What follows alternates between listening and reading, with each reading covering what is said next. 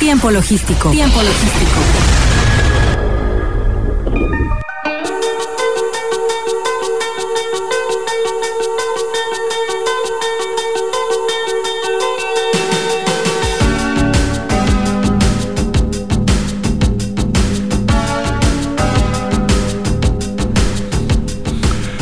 Hola, ¿qué tal amigos? Bienvenidos una vez más a Tiempo Logístico, el primer programa de radio en todo el país en especializarse en el comercio exterior, la logística, el transporte, las aduanas. Estamos listos una vez más para que reciban la información de los expertos en cualquier parte del mundo, no nada más en Manzanillo, ya que nos escuchan en diversas partes del país, pero por supuesto en algunas partes del mundo. En la mesa de Tiempo Logístico, como todos los martes, y como siempre, solo los asados se atreven a sentarse aquí. Raimundo Rayo Fuentes, maestro, bienvenido. Paco, ¿cómo estás? Muy buenas tardes. Es un gusto estar de vuelta en esta mesa, como dice Paco, en donde solamente los valientes se atreven a hablar en materia de comercio exterior, transmitiendo en vivo y en directo desde la 92.9 la 92.9 FM y por Facebook estamos en eh, Tiempo Logístico Facebook Live. Bien, pues como siempre te digo, hay que echarle candela a los micrófonos y hoy nos acompañan personalidades del comercio exterior como eh, el licenciado Yaxtel Nolasco Gómez, él es presidente de la Unión de Transportistas de Carga de Manzanillo y miembro de la COPOMA de la Comunidad Portuaria de Manzanillo. Vamos a tocar algunos temas de convivencia Puerto Ciudad. La maestra Georgina Estrada Aguirre, líder especialista en consultoría aduana y, consultora de comercio exterior, también es presidente de la Asociación de Mujeres Aduaneras. Y el tema, el TEMEC y sus implicaciones laborales. Y bueno, también al licenciado Alejandro Yescas, querido amigo de la casa, el tema pronunciamiento de la AGA para, para deshabilitar tecnologías. Y que por cierto, ya lo tenemos, tristemente. Tristemente. Tristemente. Ya lo tenemos, pero felizmente lo tenemos en la línea. Alejandro Yescas, ¿cómo estás, amigo? Bienvenido a Tiempo Logístico. ¿Qué tal, mi estimado Paco? Buenas noches. Como siempre, un gusto saludarles. Eh, igual al buen Ray. Eh, nada más los veo cada viernes disfrutar de, del viernes botanero, no sé cómo se llama. El desestrés aduanero donde te tienes que venir, tienes que venir. botanero aduanero. A ver cuándo vienes, mi buen Alex. Oye, pues ya de eso estoy pidiendo mi limosna. Un día de estos les caigo por ahí. Bien, me avisas con tiempo para que sea un lugar donde tengan expendio de mezcal, mi querido amigo. Ah, claro que sí, si no yo lo llevo, ¿no? Estamos de acuerdo. Alejandro Yescas, querido amigo, especialista en la materia, en el comercio exterior y en las aduanas, en la tecnología. Este asunto del pronunciamiento de la AGA para eh, deshabilitar tecnología, eh, ¿cómo puedes iniciar eh, para presentarnos el tema? Sí, mi estimado Paco, fíjate que ya desde el 17 de septiembre, el señor presidente de su conferencia mañanera había señalado sobre el gasto excesivo que se había eh, realizado en unas casetas de aduanas, me imagino fronterizas, para detectar armas y los pocos resultados que se habían tenido. Me imagino que tiene que ver con los carriles para eh, lo que son, digamos, turistas y nacionales que regresan de su visita a los Estados Unidos. Eh, también en este contexto de las declaraciones que se han venido realizando, a principios de mes le escuchamos que, en una conversación, en una reunión con los mandos directivos del SAT, con la jefa del SAT y el administrador general de aduanas, habían conversado sobre eh, los buenos resultados que estaban obteniendo en la detección de eh, drogas con los binomios caninos, eh, lo cual los llevaba a, a incrementar de en el combate del ingreso ilegal de droga al país y de otro tipo de, de, mercancía ilegal o prohibida ¿no? Eh, en nuestro territorio. Eh, eh, deja de decirte que en cierto sentido tiene, tiene relevancia este comentario y no va en contra de lo que en un momento dado se, desea, porque al final de cuentas la herramienta de binomios caninos ha demostrado a través del tiempo pues su alta efectividad. Eh, muchos de los aseguramientos que se han realizado en este sexenio y anteriores han tenido su origen como eh, parte la marcación de un binomio eh, tanto de, la Administración General de Aduanas como por parte de la Policía Federal, ahora Guardia Nacional, por parte de la Procuraduría General de la República, ahora Fiscalía General de la República, y que en conjunto pues se encuentran presentes no solamente en las aduanas, sino en, carreteras, en puntos fronterizos en otras instancias, ¿no? Vamos, incluso ya ves que hasta en desastres naturales han tenido la oportunidad de intervenir con este tipo de herramientas. Entonces, eh, eh, es, es importante eh, darle la importancia a, a, estos y sobre todo a estos elementos, sobre todo considerados porque también llevan un récord, ¿no? En cuanto a su eficiencia en los casos que se les dan. Sin embargo, lo que lo que también llamó la atención fue la otra parte, la segunda parte de, de lo que señaló en su conferencia, que tenía que ver con contratos millonarios que se tenían establecidos y que ya no se usaban. Eh, eh, básicamente refiriéndose, eh, me imagino, a aspectos tecnológicos.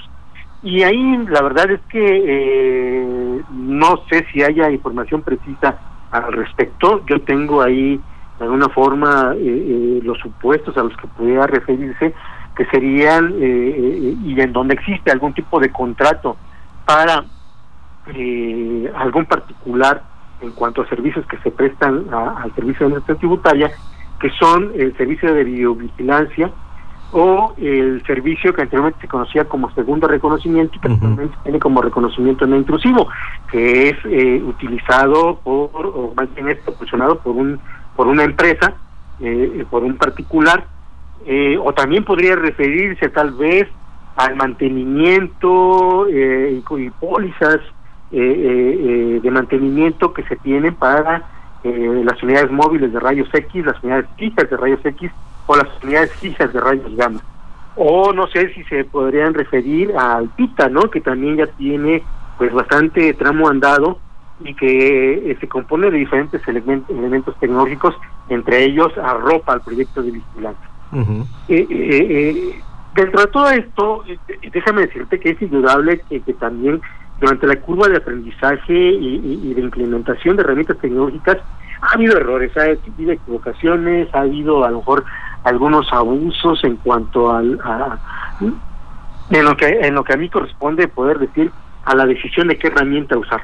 Eh, por ahí no sé eh, si ustedes recuerden que anteriormente hace ya por lo menos uno o dos sexenios se utilizaban las herramientas conocidas como GT200 que eran como supuestos vectores moleculares que identificaban drogas, y dinero, eh, así como lo hacen los radiespecistas que buscan agua en el desierto, en mantos subterráneos, supuestamente con una ranita y te dice dónde está el agua. eran unas varitas, ¿no? Ándale, e-, era una especie como de varita, como de como de, resortera invertida, sí. Eh, eh, que eran usadas principalmente por las Fuerzas Armadas y que eh, eh, tenía cierta metodología para poder revisar. Eh, bueno, hubo incluso hasta quejas y alguna revisión por parte de la Auditoría Superior de la Federación en cuanto a, la efectividad de esta herramienta.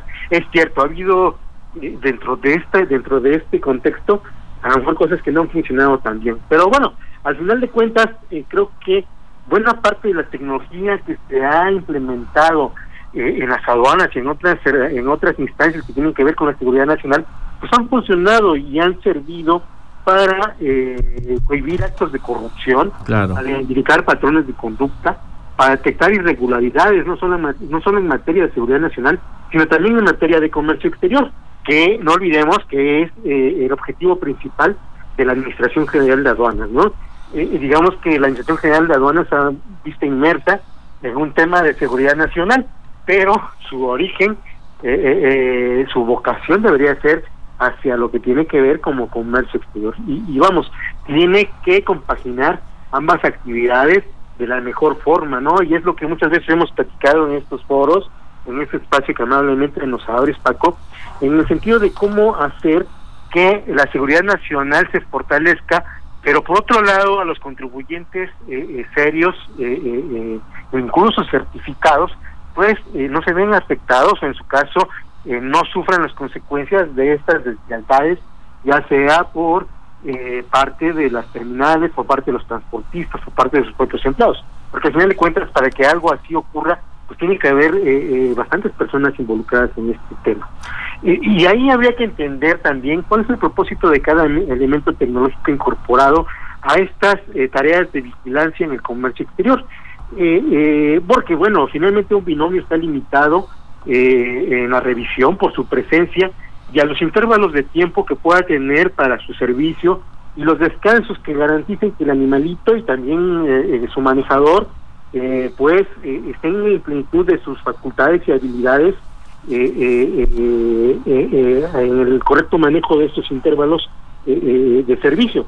Que, que deja decirte que, que, que, independientemente de estas de estas de estos espacios de descanso sus, sus jornadas son demasiado grandes son bastante extensos generalmente turnos de 12 horas eh, en donde tienen que estar eh, revisando esas operaciones.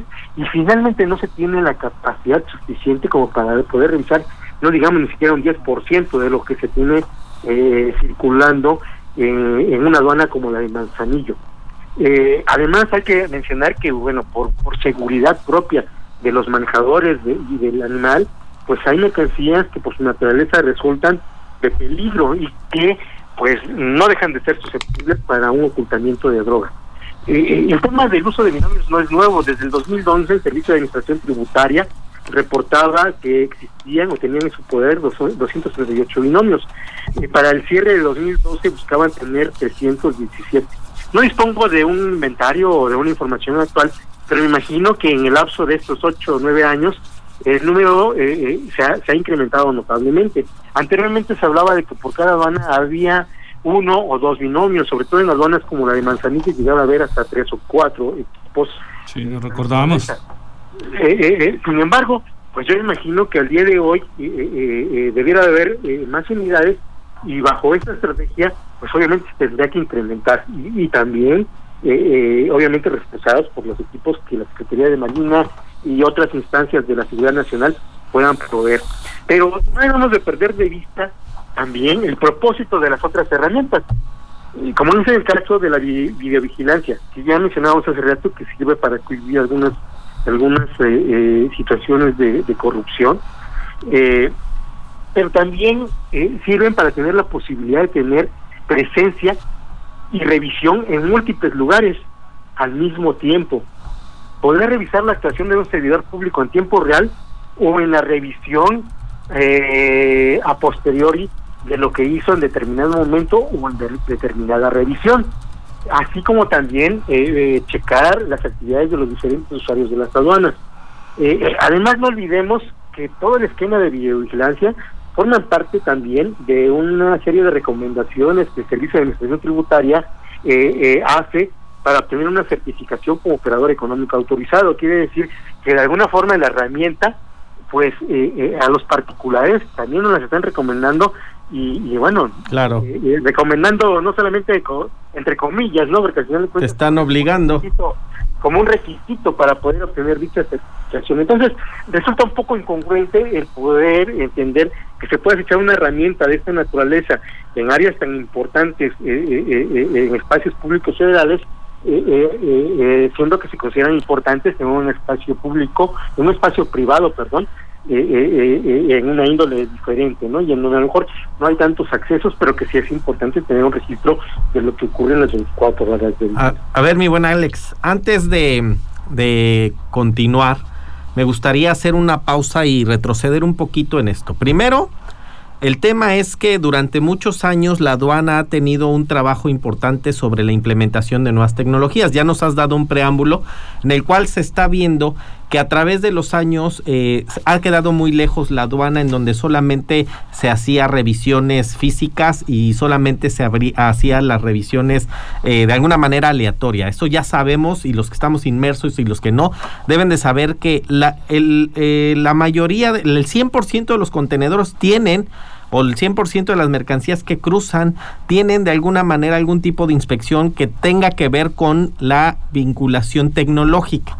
Finalmente, el camino que viene recorriendo la aduana mexicana es acabar las revisiones intrusivas, acabar eh, con esas revisiones o minimizar, no acabar, minimizar esas revisiones que tengan que ver eh, eh, a la persona física y que se implementen más tecnologías. Y llevamos muchos años en este tema.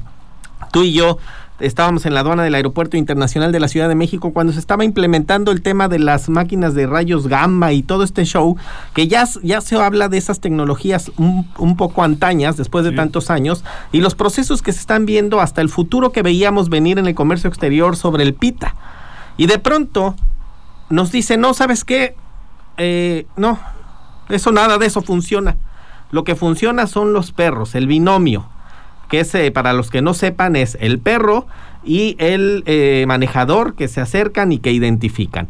Pero a ver, si es cierto, como tú bien has dado un preámbulo, es una herramienta excelente y perfecta. Pero ¿no crees que se están aventando eh, un volado o reflejan una total ignorancia de hacia dónde van las autoridades aduaneras y el comercio exterior y la actividad aduanera?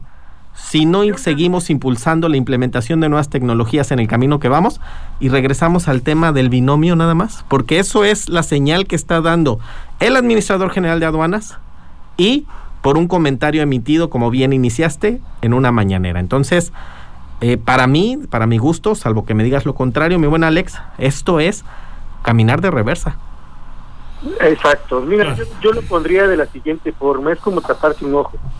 ¿No? Porque, porque al final de cuentas el, diferente uso de las herramientas, incluso el trabajo que hacen los verificadores en las plataformas, es un complemento adicional a toda la tarea que se hace desde las inspecciones de los barcos, ya sea el fondeo, ya sea atracados, a la, a la revisión que se hace en las, maniobras de carga y descarga, al movimiento de contenedores dentro de las terminales eh, portuarias, a la, a la vigilancia que se hace dentro de la ruta fiscal, a lo que se hace eh, eh, en los portales de rayos gamma previos al módulo selección automatizada, el trabajo que hace el operador de los módulos, eh, el trabajo que hace, en este caso, la empresa privada encargada del segundo reconocimiento no intrusivo, como se le podría decir ahora, y el trabajo de los verificadores, el trabajo de las personas que están en las caritas de la puerta. Es decir, y como lo mencioné hace un rato, para que pueda ocurrir un acto de esta naturaleza de deslealtad a la institución y al país, pues eh, tienen que, intervenir eh, eh, diferentes personas. Claro.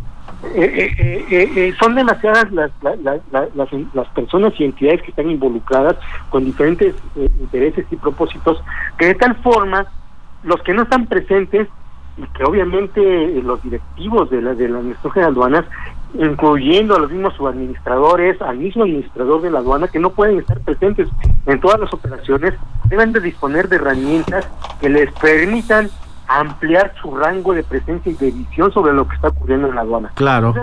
Eh, eh, eh, el, el, centrarse en, en, herramientas que, vuelvo a repetir, son valiosas, no damos importancia, pero que tienen una limitante en cuanto a que solamente ocurren en un momento, en un momento y en un lugar, pues eh, eh, y que además se, eh, la revisión se deriva ya después de un reporte escrito, impreso o hablado y que no haya constancia o evidencia eh, videograbada de lo que pudo haber ocurrido, pues finalmente sí nos deja o nos retrasa en el tiempo, ¿no? hasta antes del 2009, 2008, fue cuando se empezaron a implementar los primeros esquemas de videovigilancia. Y que derivado no solamente para efectos de actividades ilícitas, sino incluso para actividades de comercio exterior. En algún momento dado de, mi gestión eh, llegaban eh, a, algunas peticiones donde decían, oye, fíjate que me cargaron un contenedor y no es el de mi pedimento, pues nadie se dio cuenta y esto ya salió, me cargaron un palet que no era. Sí, hombre. A, a ver, vamos a revisar, ¿no? ¿Qué es lo que está ocurriendo? ¿Qué fue lo que pasó? Obviamente si hay confidencialidad en la información, me queda claro que la autoridad no puede hacer públicos estos videos ni, ni la información de la que dispone, pero sí le sirven para mejorar el criterio y la decisión que en un momento dado pueda tomar. Lo mismo en la actuación de un servidor público de un usuario. Muchas veces han existido quejas de que un, servidor público se comportó de una u otra forma, que existe una queja, y bueno, al final de cuentas las herramientas de videovigilancia, videovigilancia sirven para corroborar el dicho de quien está presentando la queja o del servidor público que se está quejando del usuario. Entonces, a fin de cuentas, viene a ser el complemento de todo lo que, de todo un engranaje, que, que si bien no es perfecto, pues hay que hacer que sea lo más perfectible. Hay que pulirlo. Pues esto da para más, mi buen Alex. Nosotros te agradecemos mucho estos comentarios, sobre todo por tu campo de expertise en el área que te has desarrollado. No hay otra persona más indicada que nos pueda hablar sobre este tema que mi querido amigo Alejandro Yescas, que es quien lo tienen en los micrófonos en este momento. Por supuesto, mi querido Alex, y de, cualquier manera este tema lo tenemos que seguir eh, aterrizando. Vamos a saber cómo se comporta todo en el futuro cercano. Así es que este tema, como lo dijo Raimundo, da para más y esperemos tener más información tuya conforme avancen los días y ver qué nos dicen eh, pues con este aspecto eh, de esa baja de tecnología que de verdad debería de ser una subida de tecnología. Debería ser al revés. Alex, muchísimas gracias por tu colaboración el día de hoy. Te mandamos abrazos y agradecimientos. Al contrario, mi estimado Paco, estoy a Gracias. Gracias. Nosotros vamos a ir directamente a un corte, ¿te parece bien? ¿Regresamos o quieres hacer algunos mensajes? No, vámonos un corte. Vámonos un corte, regresamos. Está usted en tiempo logístico.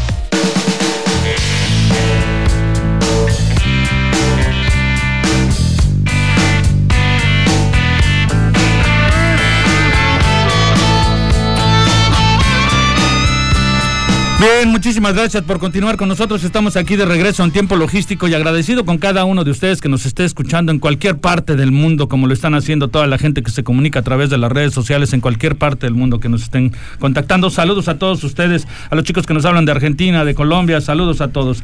Y bueno, vamos a continuar con eh, los especialistas en la materia, la maestra Georgina Estrada Aguirre, como les dije desde un inicio del programa.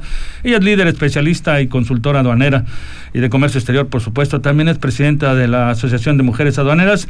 Y pues la tenemos en la línea. Gina, bienvenida otra vez. Qué gusto tenerte con nosotros. Hola, ¿qué tal? ¿Cómo están? El gusto es mío. Muchas gracias por la invitación, por el tiempo, el espacio de estar aquí en su programa, el tiempo logístico, y gracias al, al auditorio que nos escucha. Muchísimas gracias. El TEMEC y sus implicaciones laborales es un tema realmente interesante y que tú con tu expertise nos lo puedes presentar a tu manera. Por favor, Gina. Muchas gracias. Mira, en realidad, bueno, a mí, a mí me parece que el TEMEC, pues siendo un tratado de libre comercio de nueva generación, rompe paradigmas porque incluye nuevas disciplinas el comercio electrónico o comercio digital, temas de anticorrupción, que es, es, un, es un tema grande, muy importante, de gran impacto, medio ambiente y el tema laboral, que va a tener para estos efectos, en el caso de que el tema laboral, pues una, una implicación directa de las empresas productoras que realizan operaciones comerciales específicamente en, en esta en esta zona de libre comercio. Creo que creo que es un impacto importante para las empresas, incluso para toda la cadena de suministro, el que el que puedan observar las disposiciones relacionadas con el tema laboral. Gina, bueno, antes que nada, como siempre, es un gusto escucharte. Y bueno, pues es sobre este tema.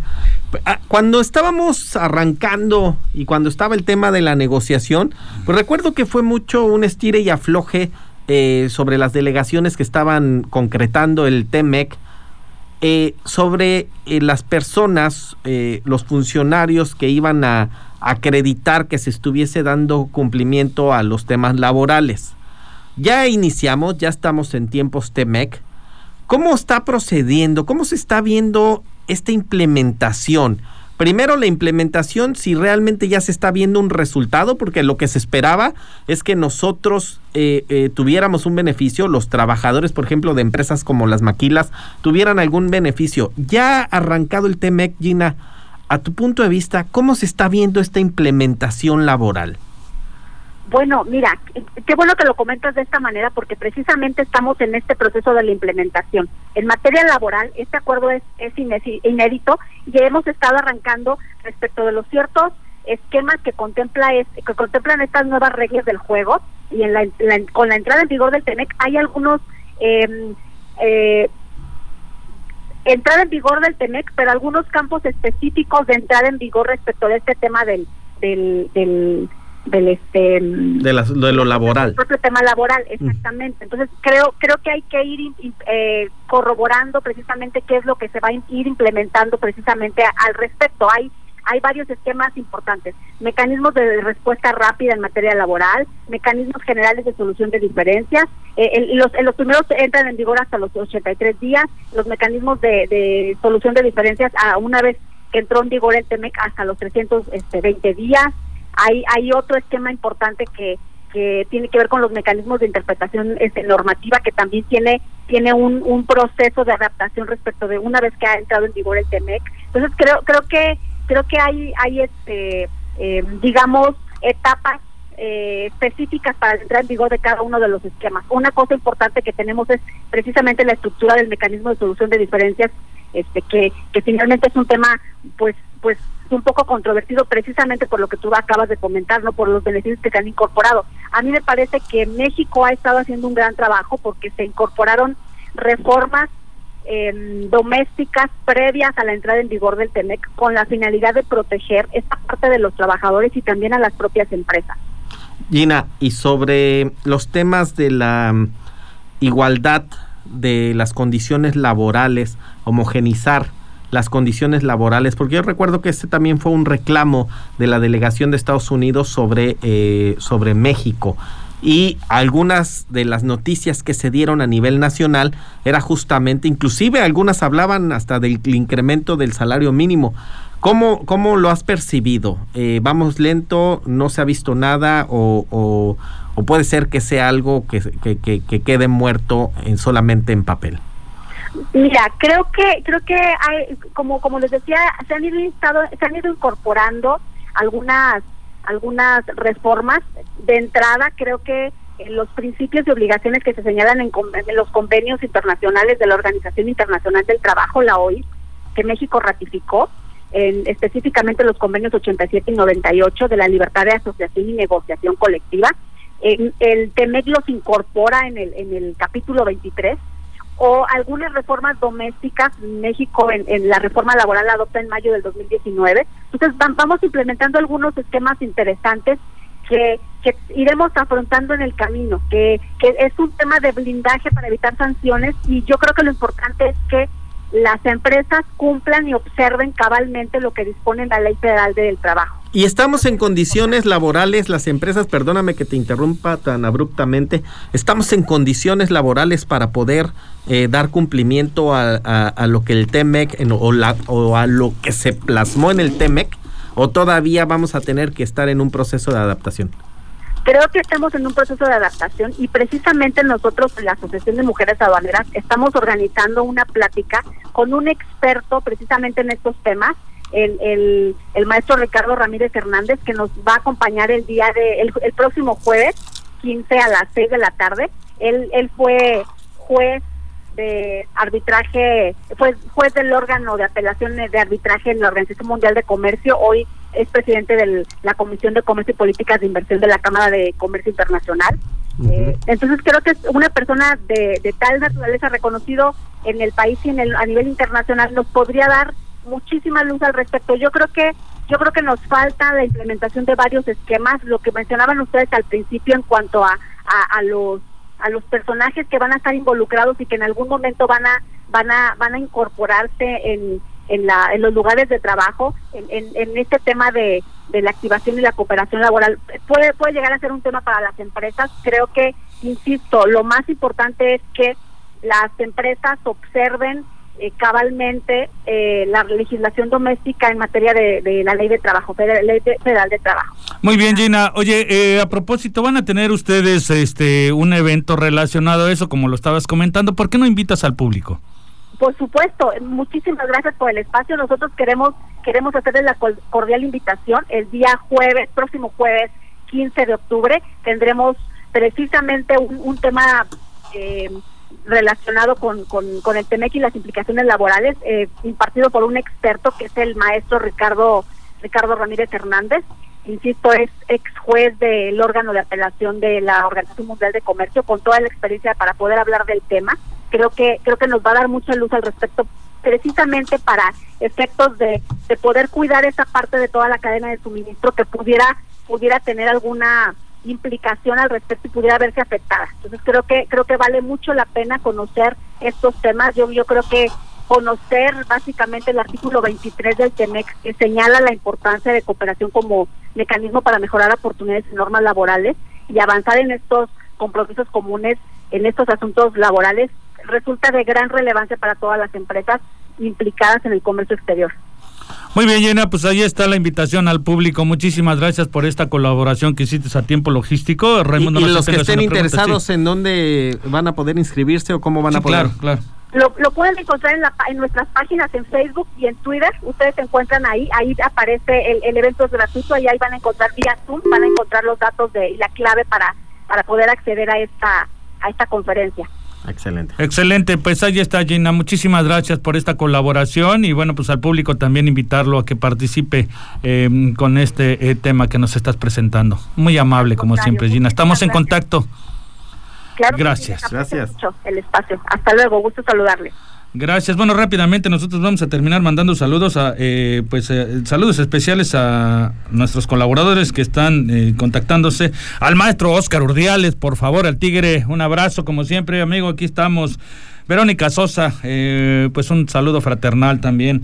A Miguel Silva Espinosa de los Monteros, que también le mandamos un fraternal abrazo a ese maestro en el comercio exterior.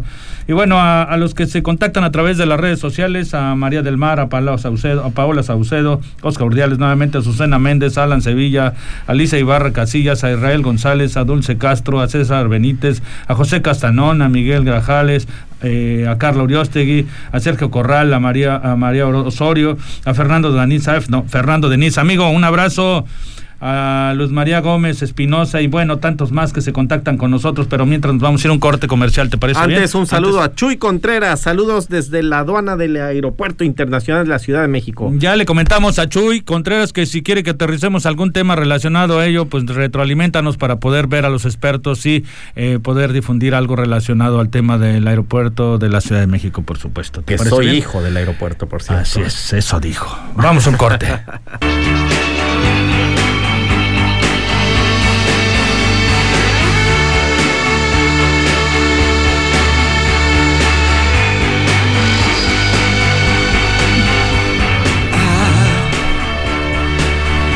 Bien, eh, muchísimas gracias por continuar con nosotros. Creo que ya me estaba alucinando escuchando David Bowie, que es uno de mis artistas favoritos. Y bueno, vamos a continuar en materia del comercio exterior. Y hay asuntos que tenemos que tocar, por supuesto, de nuestra localidad, del puerto número uno de carga contenerizada en nuestro país, uno de los más importantes a nivel eh, mundial y el tercero en Latinoamérica. Por supuesto que tenemos que tocar asuntos que refieren a él, a sus circunstancias y, por supuesto, porque le, incu- le- le incumben a, a todo el comercio exterior, no nada más a esta ciudad.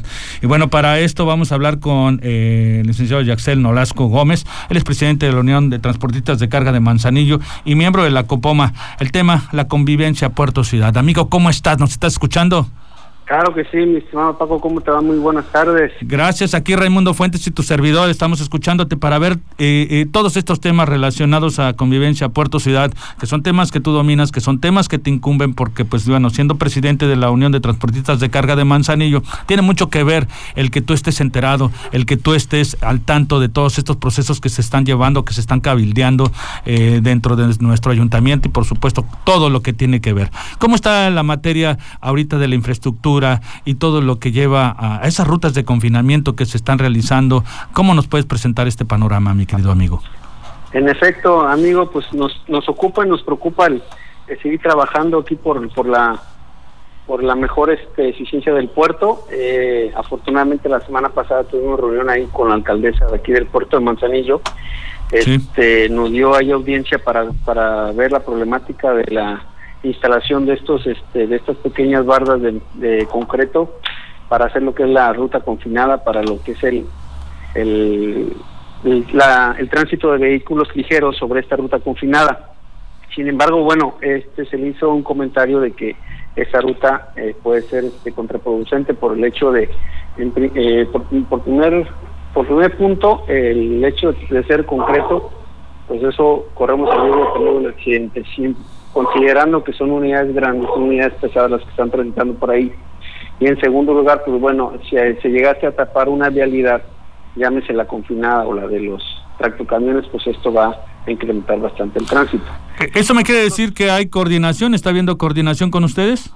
Así es, afortunadamente está habiendo coordinación, está habiendo una muy buena relación con la alcaldesa. Pues, Pero, pero esto no deja de ser eh, pues un conflicto, de- no deja de ser una- un problema incluso para la propia gente que vive en las poblaciones hacia Jalipa y por supuesto evidentemente para todos ustedes los transportistas. En efecto, amigo, y principalmente por ser la, ser, ser la habilidad importante la que te lleva y sale del puerto. ¿Sí? Sí, por supuesto. Es, es, es, un asunto que ustedes no deben de quitar el dedo del renglón porque, bueno, pues bien sabemos que el problema de la última milla nos compete a, diversos aspectos de la ciudad para que podamos tener una libre circulación y sobre todo una mejor circulación en, en el entendido eh, de poder, eh, de ser incluyentes, ¿no? De poder invitar a todos los que eh, están involucrados para buscar una solución entre todos. Creo que esta sería la mejor opción o tú qué puedes opinar. Y por eso fue la intención de tener la acercamiento con alcaldes, para ver de qué forma podemos mejorar esta esta idea, esta acción, la cual no la vemos mal, sin embargo la forma en cómo se definió, pues eh, sí nos preocupa mucho.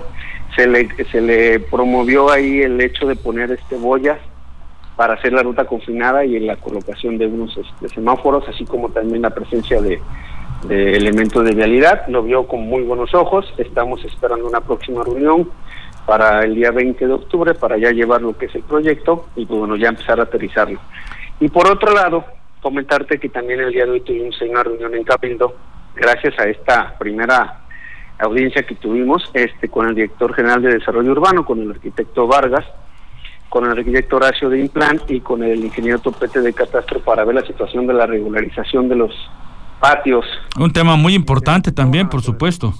Así es, ha sido un dolor de cabeza por muchos años el hecho de tratar de regularizar la mayoría de los patios para que esto por fin se tenga como una zona industrial y no como hoy en día que se tiene, ¿no? que no existen este el arreglo de las de las calles, que no existe pues todos los servicios necesarios pues por ser considerados todavía como como ejidos.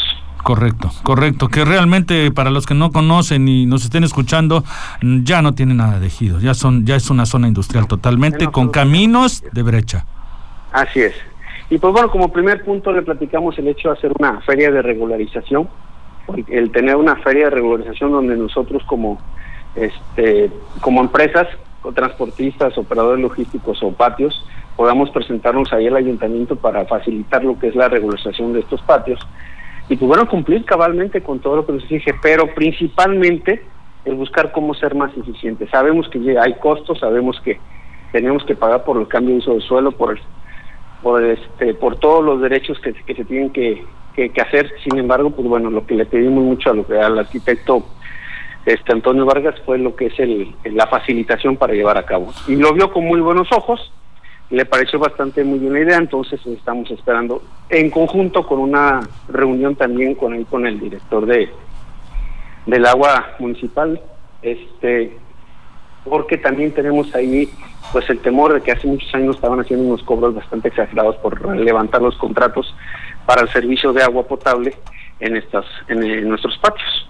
Mi buen Jax, ¿cómo estás? Raimundo, saludándote. saludarte, amigo. ¿Cómo te va? Bien, gracias. Oye, eh, fíjate que el día viernes eh, tuvimos el programa del desestrés aduanero y tocábamos este tema justamente de la estrangulación que se está eh, se puede llevar en estas vías y nos decían eh, qué propuesta cuál puede ser una alternativa mira viene un proyecto muy bueno. Este se platicó con la alcaldesa viene un proyecto muy bueno por ahí se habla de hacer a seis carriles lo que es esta ruta de del kilómetro 6, que es un poquito arriba de Jalipa hacia, la, hacia el puerto. Y aunado, hemos cuestionado mucho el hecho de quitar ese camellón que está ahí en la zona, en la última recta de los 2, 3 kilómetros pasando el puente de Jalipa. ese camellón que desconozco para qué lo hicieron, que tiene 9 metros de ancho y que honestamente hoy en día no nos sirve para nada, amigo. Sí. Absolutamente para. Entonces, también se tomó, se tomó en cuenta y está considerado pues principalmente para buscar la eliminación para tener mayores vialidades en donde poder circular, llámese unidades pesadas o también este el público en general, ¿no? Ok, perfecto. Entonces, ¿y tú cuándo visualizas? Porque me queda claro que ahorita estamos en un momento delicado en donde eh, poder hablar o decir de más puede que, que, que fracture algún, algún proyecto que se esté generando. Pero ¿cuándo crees que podamos tener algún avance sobre este tema? Porque lo preocupante es que entremos eh, a una temporada o un momento en donde eh, se descomponga una unidad, haya un accidente y se va a estrangular, se va a estrangular el ingreso al puerto. Sí, así es. Hoy, incluso hoy tuvimos varias eh, situaciones de descomposturas de unidades, incluso hasta por ahí terminó una unidad que se fue precisamente por la confinada. Entonces, pues También por una parte es importante eh, hacer conciencia con nuestra gente, principalmente con nuestros operadores, hacerle ver que esa ruta es única y exclusivamente para tránsito de vehículos ligeros. Entonces, eh, yo creo que después del 20 de octubre, con esta reunión que se tenga donde ya se empieza a aterrizar el proyecto que te acabo de mencionar, ya podemos hablar de fechas más eh, exactas y congruentes de cuándo podíamos empezar a trabajar con este proyecto. Pero para mí, mi estimado Rayo, lo más importante es que ya por fin tenemos ese acercamiento con la alcaldesa, ese acercamiento con el, con el ayuntamiento que era importante y que es necesario para poder trabajar en conjunto. Nosotros lo que le comentamos al presidente, que, que es importante que tener esa interacción entre nosotros como usuarios, pero también como prestadores de servicios y también que nos da como una parte importante del, del ayuntamiento, ¿no? Que también podemos aportar ideas y, ¿por qué no, también iniciativas y entrarle, entrarle, pasar la charla con el gremio y entrarle también con algo, porque sabemos hoy en día cómo están los presupuestos, sabemos los recortes que existen en las, en las diferentes entidades, entonces, pues obviamente no podemos este, quedarnos cruzados de brazos, amigo. Sí, claro, pues esperemos esto vaya a buen puerto porque finalmente a todos los que estamos en Manzanillo, todos, con o sin actividad vinculada en el puerto, nos interesa que estas vías queden desahogadas para darle mayor fluidez al ingreso y al bueno a la ciudad porque finalmente es este tema que es cómo cómo converge la ciudad y el puerto.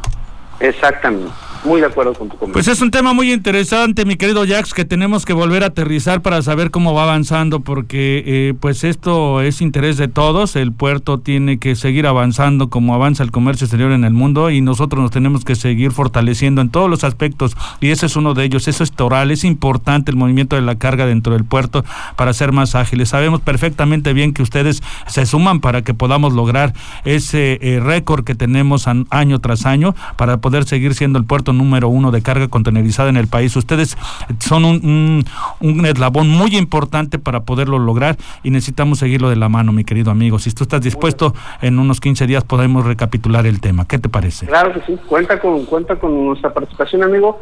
Lo voy a mantener ahí al tanto informados y pues, bueno, se trata de sumar, como tú lo comentabas, el puerto, pues lo más importante es que los retiros de la mercancía sean lo más eficiente y lo más rápido posible, que es la, es la forma de cómo se mide un puerto, la eficiencia de un puerto. Y nosotros somos partícipes, todos los operadores logísticos, los que hacemos la logística hoy aquí en Manzanillo, los agentes aduanales, los transportistas, los almacenes, los puntos de inspección, y pues tenemos que sumar, tenemos que sumar para que Manzanillo siga siendo atractivo como, como hoy en día lo es. Pues muy bien, mi querido Jax, este, muy agradecidos contigo por esta colaboración que tuviste en la intervención del día de hoy en tiempo logístico. Muchas gracias. Amigo.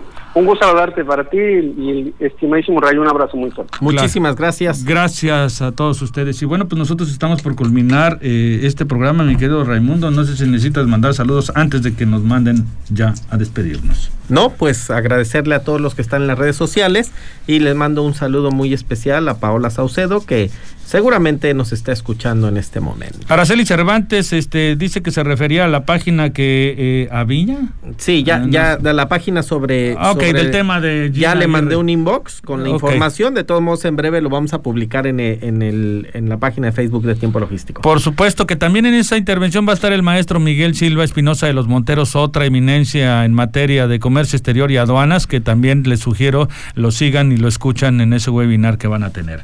Amigo, pues este, uno más. Uno más. Un programa más. Y no olviden escucharnos el jueves, porque el jueves el jueves hay que escuchar al, tigre, aunque mande a sus tigrillos, pero lo vamos a hacer nosotros. ¿De acuerdo? Esté él aquí. Eh, les comento que él tiene muchas ocupaciones, es un tipo con demasiado trabajo y encantado él de que estuviera aquí todos los momentos. Pero bueno, no siempre se puede. Pero dicho sea de paso, siempre está atento al tema de proveernos de contenido. Por supuesto, siempre está al tanto de todo eso. Y bueno, agradecido con todos los que se contactan a través de las redes sociales, por supuesto, en el 92.9 MHz, donde tradicionalmente desde hace 15 años nos escuchan. Agradecidos con todos ustedes. Yo muy agradecido contigo, Raimundo, porque eres uno de los pocos osados que se atreven a estar en esta mesa. Invitamos a toda la comunidad a que participe. Si quieren comentar algo, por supuesto, ya saben en dónde encontrarnos a través del Facebook, a través de nuestros teléfonos, a través de nuestros correos electrónicos que todo el mundo lo sabe.